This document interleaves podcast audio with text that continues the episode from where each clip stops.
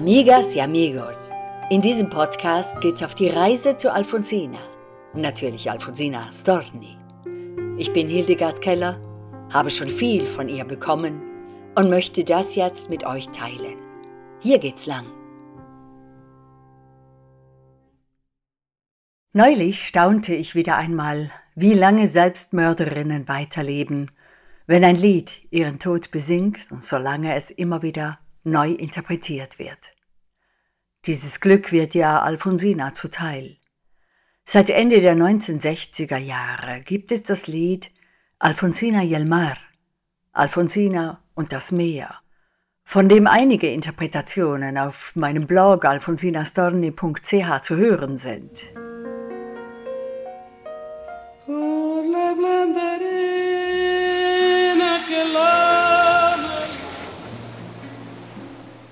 Su pequeña huella no puede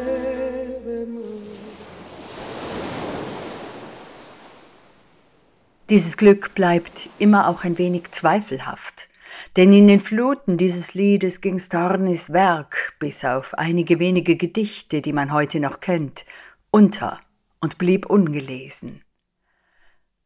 Doch dies ändert sich nun. Alfonsina Storni steht jeden letzten Dienstag im Monat für sich selbst ein, mit dem künstlerischen Vermächtnis, für das sie ihr Leben gab. Mit den vier Bänden der Werkausgabe in der Edition Maulhelden, in der ich in diesem Podcast herumstreife, und ich freue mich natürlich, dass du da bist. In der heutigen Folge geht es um die Welt und ihre selbsternannten Retter. Um Charlie Chaplin, den Alfonsina Storni erlebt und in ihre Kindertheater eingebaut hat, um den Zusammenhang zwischen Lachen und Macht, auch im Band Simbelina, der Stornis erstmals ins Deutsche übersetzte Theaterstücke enthält. Alfonsina Storni entdeckte ihre wichtigste Waffe schon früh, Witz, Humor, Ironie, auch Sarkasmus, erprobte sie in aufmüpfigen Gedichten. Dann spitzte sie ihre Zunge in den Kolumnen, die sie zwischen 1919 und 21 schrieb, in Zeitschriften und Zeitungen und auch in Interviews. Der größte Spielraum aber bot sich Alfonsina Storni auf der Bühne. Sie war Theaterfrau mit Leib und Seele – schrieb Stücke für Kinder und Erwachsene, lehrte auch an Theaterschulen und experimentierte mit vielen Formen, von der Pantomime über Theaterstücke mit Musik bis zu Komödien und Farsen.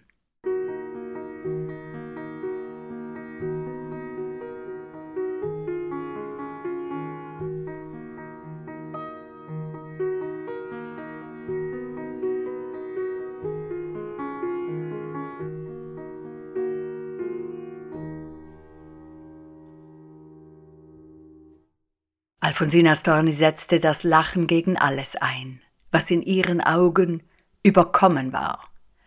Gegen vieles kann man ja nur dann etwas tun, wenn es einem gelingt, darüber zu stehen. Deshalb wollte Alfonsina alt und jung aufrütteln, auch durch Pointen, unerwartete Reaktionen oder andere Überraschungen. Lachend springt man aus der Denkfalle auch aus den tradierten Geschlechterrollen, die schon das Denken von Kindern verformen. Im Kindertheaterstück Jorge und das Gewissen kämpft der kleine Jorge mit einem Knopf, der von seiner Schulschürze gesprungen ist. Das Kind, ganz auf sich allein gestellt, muss den Knopf selbst annähen.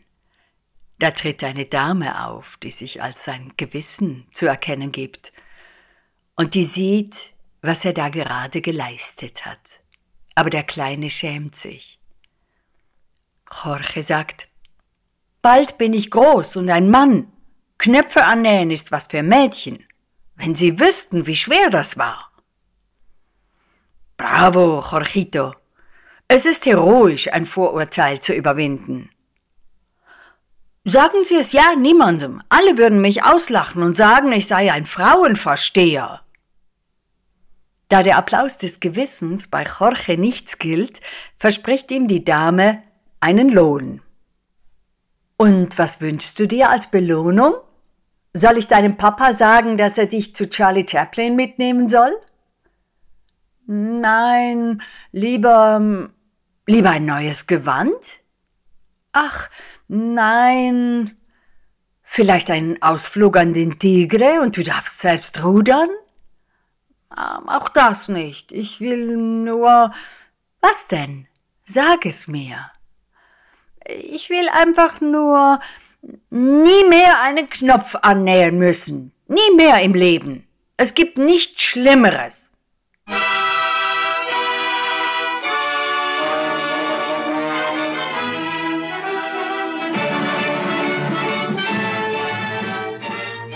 Charlie Chaplin tritt persönlich in einem Kindertheaterstück auf. In einer zauberhaften Pantomime für Kinder unter dem Titel Ein Traum am Wegrand. Da erscheinen Rotkäppchen und Pinocchio, ein Riese, ein Zwerg und eben Charlie Chaplin, einem Straßenkind, das schläft. Und sie bringen es im Traum zum Lächeln. In den Regieanweisungen schreibt Storney, ein ärmlich gekleideter Junge schläft mitten auf einem Weg. Charlie Chaplin kommt herein, tritt zu ihm und kitzelt ihn mit seinem Stöckchen. Das Kind lächelt. Charlie macht seine Pirouetten, schließlich setzt er dem Jungen seinen Hut auf und hockt sich auf einen Stein am Wegrand.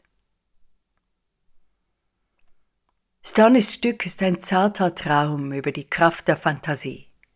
Ein Kind wird von Märchen und Filmfiguren getröstet. Dass auch Charlie Chaplin, der Tramp, darunter ist, verwundert nicht, obwohl seine Stummfilme nicht gerade als Kinderfilme gelten können. Offenbar inspirierte Chaplin Alfonsina Storni zu ihrer Pantomime. Sie ließ Kinder für Kinder spielen und für einmal in die Haut von Chaplin schlüpfen.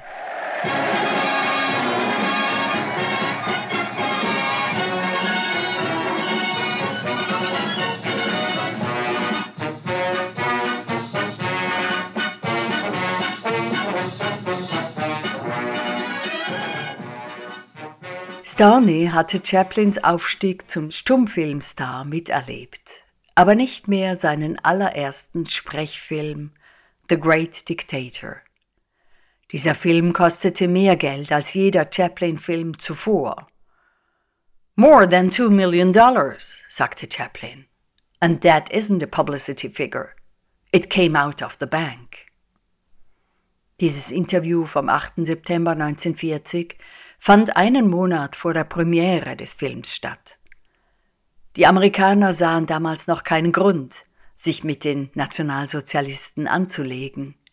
Chaplin machte seinen mutigsten Film überhaupt. And only the voice of Henkel was heard. Hey, das Strafnitzhüttensekt! Der Wiener Schnitzel mit der Lage werden und das Saukraut! Zum ersten Mal übernahm Charlie Chaplin in diesem Film Sprechrollen, gleich zwei. Einmal als Diktator Adenoid Hinkle, einmal als kleiner jüdischer Friseur. Die beiden sehen einander so ähnlich, dass sie verwechselt werden. So kommt der Diktator ins KZ und der Friseur an die Macht, die er gar nicht will. Schließlich beginnt er dann doch zu sprechen und hält die grandiose Rede, für die der Film weltberühmt geworden ist. Und so fängt sein Appell an die Menschlichkeit und die Menschheit an. Hier eine synchronisierte Fassung.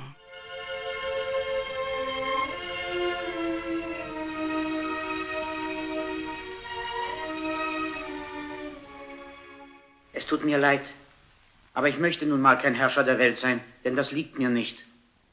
Ich möchte weder herrschen noch irgendwen erobern, sondern jedem Menschen helfen, wo immer ich kann den Juden, den Heiden, den Farbigen, den Weißen. Jeder Mensch sollte dem anderen helfen. Nur so verbessern wir die Welt. Wir sollten am Glück des anderen teilhaben und nicht einander verabscheuen. Hass und Verachtung bringen uns niemals näher. Auf dieser Welt ist Platz genug für jeden und Mutter Erde ist reich genug, um jeden von uns satt zu machen. Das Leben kann ja so erfreulich und wunderbar sein. Wir müssen es nur wieder zu leben lernen. Ein Satz in dieser Rede ist für mich absolut erstaunlich. Auf dieser Welt ist Platz genug für jeden und Mutter Erde ist reich genug, um jeden von uns satt zu machen.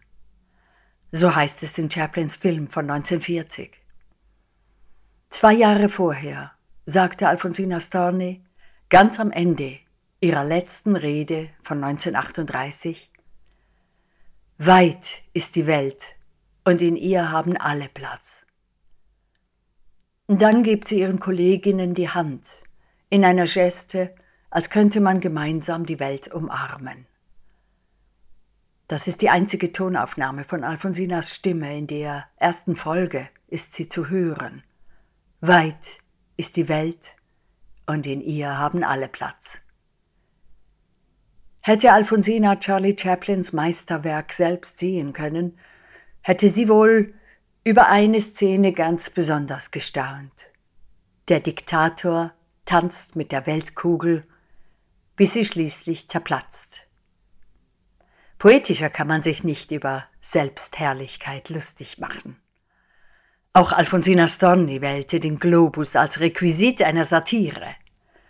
Ihr Stück Cymbeline ist eine Shakespeare-Bearbeitung und entlarvt die Männer in ihrem Machtwahn, sei es über die Welt oder die Frauen.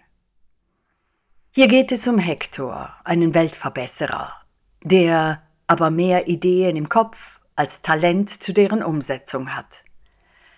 Er sitzt mit Maria Elena, die ihren Verlobten bewundert, im Wohnzimmer, als sein über alles geliebter Globus zu Boden fällt. Eine Blechkugel. Die Weltkugel ist zerbeult und reparaturbedürftig, doch darin sieht Hector seine Chance, hebt sie auf und untersucht sie. Hier ein kurzer Dialog zwischen den beiden. Hector. Findest du nicht, sie ist jetzt noch verbeulter? Doch, mein Revolutionär. Aber sie hatte schon viele Beulen, als du sie nach Hause gebracht hast. Ich werd sie flicken. Warte, ich brauche nur einen Hammer. Maria Elena schlägt den Gong an, um das Personal zu rufen. Wirst gleich sehen, ich repariere sie mit bloßen Händen. Sie wird perfekt sein. Noch nie hat jemand so gut verstanden, wie man mit ihr umgehen muss. Meinst du nicht, wir sollten sie vielleicht weggeben? Es gibt doch tüchtige Spezialisten. Ich will das allein in Ordnung bringen. In dieser Sache traue ich niemandem. Dienstmädchen tritt ein. Hier ist der Hammer, gnädige Frau. So, jetzt geht's los. Hector hämmert auf dem Globus herum, dreht ihn auf alle Seiten und hämmert weiter. Aber Liebster, siehst du, auf der anderen Seite hast du ein Loch gemacht. Boah, das bringe ich gleich in Ordnung, ich schwör's dir. Ein wenig Leim vielleicht? Was meinst du? Nix da Leim, nur mit dem Hammer, der reicht völlig aus. Oh, mein Revolutionär, sogar im Kleinen reparierst du genial. Leim ist sowas von altbacken. Leim ist höchstens noch was für Flicken. Weg mit dem Leim. Hämmert weiter. Soll ich dir meinen Tennisschläger leihen? Damit kann man auch gut schlagen. Hier. Maria Elena reicht ihm den Tennisschläger. Ah, willkommen, du feminines Schlaginstrument. Ja, das Weibliche wird die Welt wieder einrenken. Ich vertrau auf deinen Tennisschläger. Hector haut jetzt mit dem Schläger auf die Weltkugel ein. Maria Elena, noch ein Loch. Du reparierst eine Seite, aber dann geht die andere kaputt. Nur Geduld. Hector stellt den Globus an seinen Platz zurück und denkt nach. Ich brauche einen Plan zur Gesamtsanierung. Einen Plan, der in fünf Minuten ausgeheckt ist. Warte hier auf mich. Ich gehe auf die Straße, spaziere in der Menge. Das inspiriert mich immer. Und dann komme ich mit einem Fünf-Minuten-Plan zurück genauso wie ihn die Welt braucht. Und den setzen wir dann gleich um. Warte, ja? Hector geht ab.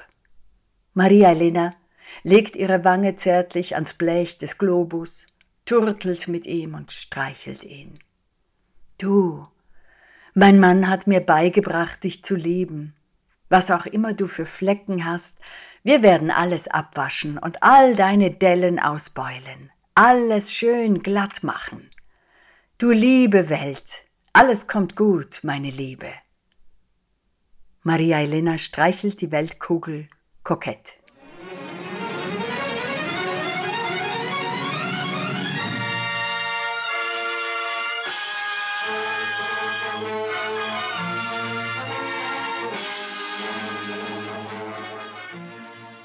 Als Charlie Chaplin zu seiner Nazi-Satire befragt wurde, sagte er, hinter dem Film stehe die Idee, dass Lachen dazu beitragen kann, Übeltäter und Machthaber mit dem Denken von Zehnjährigen in Schach zu halten. Laughter may help check the bad behavior in the world. Leaders with 10th grade minds have captured the new instruments of propaganda – and are using these instruments to destroy good, civilized, kind behavior. Ich bin ein Clown, sagte er, und das ist das Stärkste, was ich gegen diese Kerle ausrichten kann. Pessimisten sagen, dass das schief geht, dass Diktatoren alles andere als lustig seien. Aber sie irren sich. Je größer einer ist, desto mehr trifft ihn mein Gelächter. I'm the clown, and what can I do that is more effective than to laugh at these fellows who are kicking humanity around? Pessimists say I may fail, that dictators aren't funny anymore, that the evil is too serious. That's wrong. If there is one thing I know, it is that power can always be made ridiculous. The bigger the fellow gets, the harder my laughter will hit him.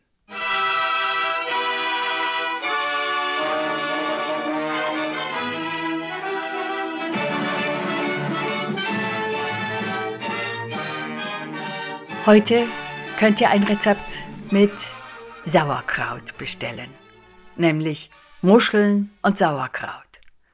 Das hat mit Chaplins Adenoid Hinkel zu tun.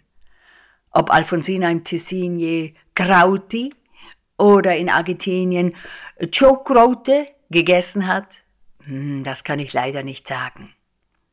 Das Rezept ist lecker. Schickt eine Mail an info at maulhelden.ch oder abonniert den Newsletter. Und auch diesmal gilt, für jede Buchbestellung in unserem Kiosk auf editionmaulhelden.com oder per E-Mail an info at maulhelden.ch bekommst du ein kleines Geschenk. Diesmal ist es ein Gedicht von Alfonsina, das ich für dich einsprechen werde und du bekommst es dann auf WhatsApp zugeschickt. Ja, und die nächste Folge, die passt zum Frühling. Alles bricht auf. Pflanzen wollen ans Licht, Bäume treiben Blätter aus und auch Menschen wollen weiterkommen im Leben. Die nächste Folge dreht sich um Menschen, die zu neuen Ufern aufbrechen. Macht's gut. Ich freue mich auf euch am letzten Dienstag im März, am 29.03.2022. Adios, amigos.